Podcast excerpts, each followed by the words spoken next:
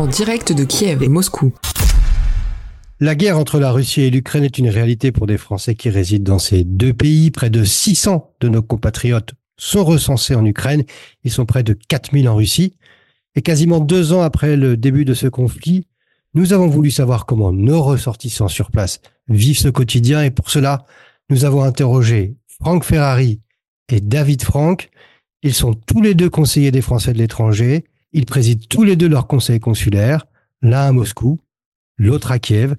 Ils ont accepté de répondre à nos questions et ils nous offrent ainsi ce regard croisé sur la situation de nos compatriotes dans deux pays qui se combattent. Franck Ferrari, comment allez-vous à Moscou? Oui, bah bonjour. Bah, écoute, euh, si tout va bien, enfin tout va bien. C'est un hiver habituel euh, en Russie, il fait froid, la neige, euh, et voilà, donc ça va. David Franck, vous à Kiev, comment allez-vous? Je, je vais bien, euh, entre guillemets. Euh, euh je, je, suis en bonne santé, euh, il fait beau. Euh, la vie pourrait être mieux, la vie n'est pas belle, mais voilà, on va pas se plaindre, ça va. David, quasi deux ans après le début de l'invasion russe en Ukraine, comment se porte la communauté française à Kiev? Elle grandit. on était 1700 le 24 février 2022. Euh, on est retombé à, à 300 et là on remonte à 600. Donc euh, elle, elle, elle, grossit et encore ces, ces nombres ne, ne veulent pas dire grand-chose parce qu'il y a beaucoup de gens qui font des allers-retours. Euh, il y a beaucoup de gens qui se déclarent pas encore. Euh, D'ailleurs, ça me donne la possibilité de dire que j'attends toujours de récupérer la LEC, la liste électorale consulaire qui nous a été euh, qui a été par décret euh, transféré en Pologne et qu'on espère récupérer euh, au plus vite. Donc si je peux me permettre de passer un message, rendez-nous la LEC. Franck, en, Russie, combien de Français vivent dans, dans ce pays encore? C'est une très bonne question puisque le consulat a décidé en septembre et a, commencé euh, cette euh, opération euh, juste après, de recenser la communauté. C'est quasiment fini, donc on a, on commence à avoir une idée. Euh, L'ALEC, même si elle est plus consultable, bon, bah, on connaît plus ou moins par rapport aux élections, plus ou moins son nombre. Mais donc on pense, bon, j'attends quand même les résultats définitifs pour donner un vrai chiffre, mais on pense qu'on est un petit peu moins de 4000 sur la liste consulaire et aux alentours de 2000 sur la liste euh, électorale. Et, et, avant le début du conflit, il y avait combien de Français? Alors, on était sur la liste électorale, on était à 3400 et on, sur la liste consulaire euh, aux alentours de 6000. Donc il y a eu J'ai pris les chiffres euh, à l'unité près, quoi, on va dire. J'ai mmh. ça. Quoi. Et aujourd'hui, elle se porte comment cette communauté? Alors là, il y, a, il y, a, un chiffre, mais je dirais moralement, comment ça va? Bon, je dirais qu'elle euh, qu'elle vit quoi, c'est-à-dire qu'elle essaye de, elle est pas, je dis pas auto-centrée sur elle-même, mais euh, elle est tous les gens essayent de, de vivre, survivre, enfin de faire leur euh, leur vie de tous les jours. C'est-à-dire que elle évite et à juste titre de prendre des positions publiques, elle essaye de simplement de vivre. David, un nouveau ministre de l'Europe et des Affaires étrangères vient d'être nommé en France, Stéphane Séjourné. Quel message voudriez-vous lui transmettre? Un message à Stéphane Séjourné. Euh, merci d'être venu déjà euh, dans les, le premier jour de votre suite à votre nomination. Euh, merci de continuer d'œuvrer pour que la France soutienne l'Ukraine et merci au niveau européen, d'alerter tous vos homologues pour continuer, car euh, c'est pas euh, le sort de l'Ukraine qui est en jeu, mais le sort de toute l'Europe, voire du monde. On attend le président le mois prochain.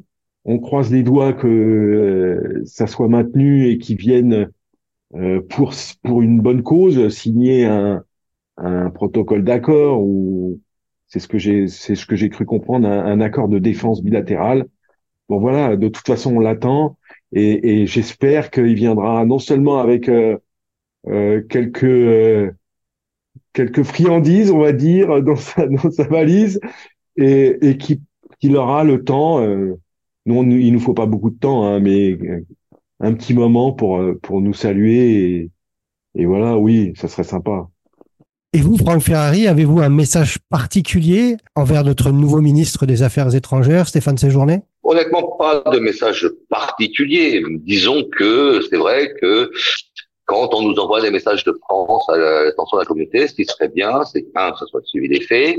Deux, c'est de anticiper les messages. Euh, c'était même pas pour lui le nouveau que je, parle, mais plus pour l'ancien. Quand on demande euh, pour que certaines entreprises ou d'évacuer, ce serait bien que euh, il y ait un suivi administratif quand les gens arrivent en France. C'est-à-dire que de partir rapidement, oui, mais quand c'est pour se retrouver avec des problèmes administratifs euh, comme certains ont eu après, c'était un petit peu compliqué. Donc ça donne pas, voilà, ça donne une mauvaise image, je dirais. Et surtout, euh, des fois, je dis oui, je vais pas écouter parce que de toute façon, ça va être le bazar quand je vais rentrer. Et souvent, le problème à l'arrivée fait plus peur que le problème sur place. Donc voilà.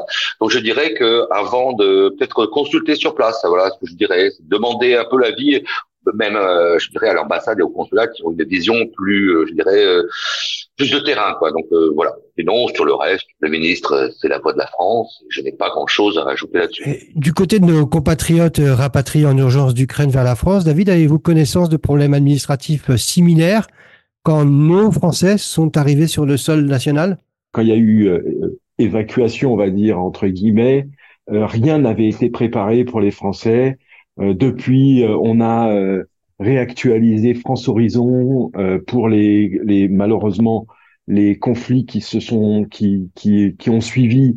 les Français ont pu en bénéficier, mais nous, Français d'Ukraine, on est passé dans un trou de raquette qui a été comblé. J'ai alerté euh, j'ai été écouté et entendu et voilà, France Horizon a été réactualisé.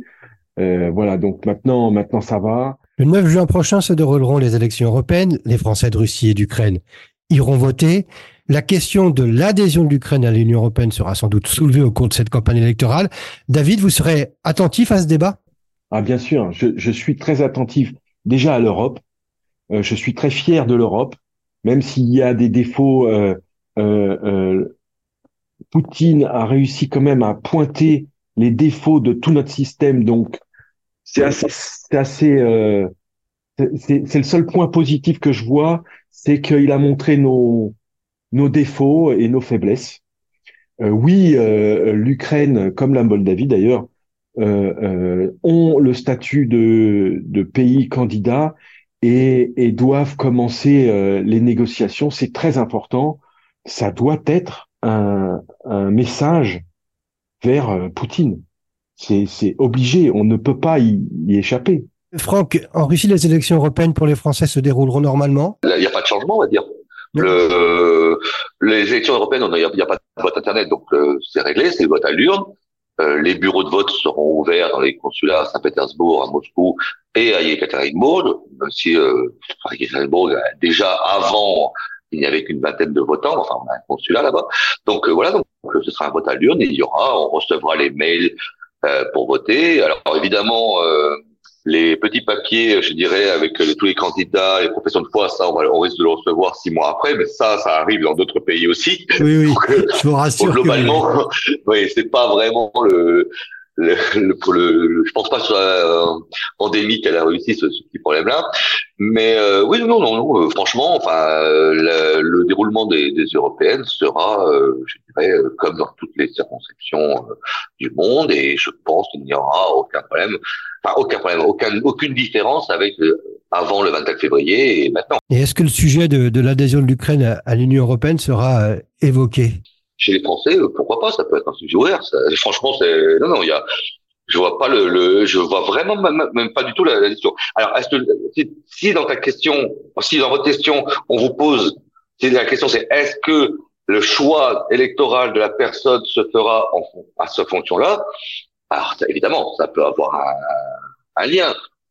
Mais bon, c'est vraiment encore une question individuelle. Depuis la Russie, quel message auriez-vous envie de, de faire passer aux Français d'Ukraine Alors, pas vraiment un message, mais bon, la communauté française euh, à l'étranger, je dirais qu'on est assez solidaire, enfin, on est plus ou moins les mêmes. Euh, donc, euh, bah, évidemment, je pense à eux, comme je pense à tous ceux qui sont aussi dans des situations je dirais, de crise, de guerre, cher, c'est en Israël, et puis partout dans le monde. Donc évidemment, c'est un simple message d'espoir en espérant que tout ça se finisse. Voilà.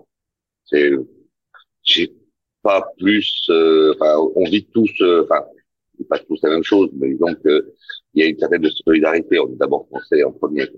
Et vous, David, depuis Kiev, que souhaiteriez-vous dire aux Français qui vivent en Russie? Je me suis posé la question euh, des, des, Français qui restent en Russie. Et de la même façon que euh, eux doivent se poser la question pour nous, ça ne doit pas être simple. Moi, je dis, c'est pas simple, quoi qu'il arrive, de devoir tout quitter quand on a fondé euh, un foyer, une famille, etc. Et, et, euh, et, voilà, ça doit être compliqué à vivre euh, euh, psychologiquement. Je, je compatis pour les Français euh, en, en, Russie. Ça doit pas être simple pour eux. Euh, ça l'est pas pour nous, mais pas pour les mêmes raisons. Voilà, je, je, me posais cette question et et, et je souhaite. Ils, ils, ne font pas partie du conflit, donc voilà, c'est compliqué aussi pour eux. Je parle pas de, des sociétés qui restent à travailler en, Russie. Je fais un petit distinguo entre les sociétés qui pourraient avoir la possibilité de se mettre en veille pendant un conflit, parce que sinon ils sont complices, que des Français qui sont établis, qui ont leur maison, qui ont leur vie et, et qui doivent continuer de vivre. Voilà, voilà. Donc euh, je compatis pour eux. Pour conclure, David, quel message avez-vous envie de porter pour les prochaines semaines ou mois? Continuons à aider euh, l'Ukraine à pouvoir défendre les valeurs européennes, les valeurs de liberté, d'égalité et de fraternité, qui sont des valeurs françaises, mais que l'Europe a pris à son compte aussi. Euh, voilà, et il faut absolument se protéger. On a, on a, on est resté euh, pendant 80 ans euh, en, paix en Europe. Là, la guerre arrive. C'est pas parce qu'elle n'est pas exactement à l'intérieur de nos frontières qu'on doit s'en s'en contenter. Non, non, non. Il, faut aider l'Ukraine à rester libre. Et vous, Franck, en conclusion, quel est votre message pour les prochaines semaines? D'être toujours en contact avec la communauté française. Euh, moi, je, je, souhaite et j'espère que euh, bah, notre pays, on va dire la France, soit toujours en contact avec au moins les élus euh, locaux, avec la communauté. Euh, encore, euh, on va dire, un rôle à jouer. alors différent bien sûr avant. On a encore deux écoles françaises, on a encore, je dirais, des instituts, des instituts français. On a on peut, on doit et on se doit de préparer l'avenir parce que cet état de fait va un jour s'arrêter, j'espère, moi évidemment le plus tôt possible.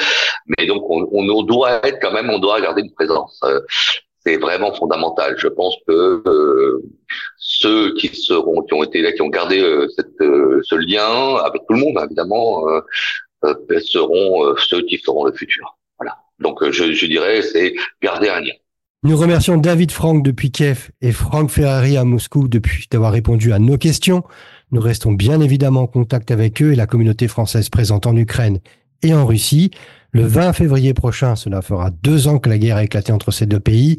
Avec les Français.press, nous continuerons à vous informer sur ce conflit et les conséquences pour nos compatriotes et nous vous proposerons prochainement d'autres débats. Merci de nous suivre et on se retrouve très bientôt.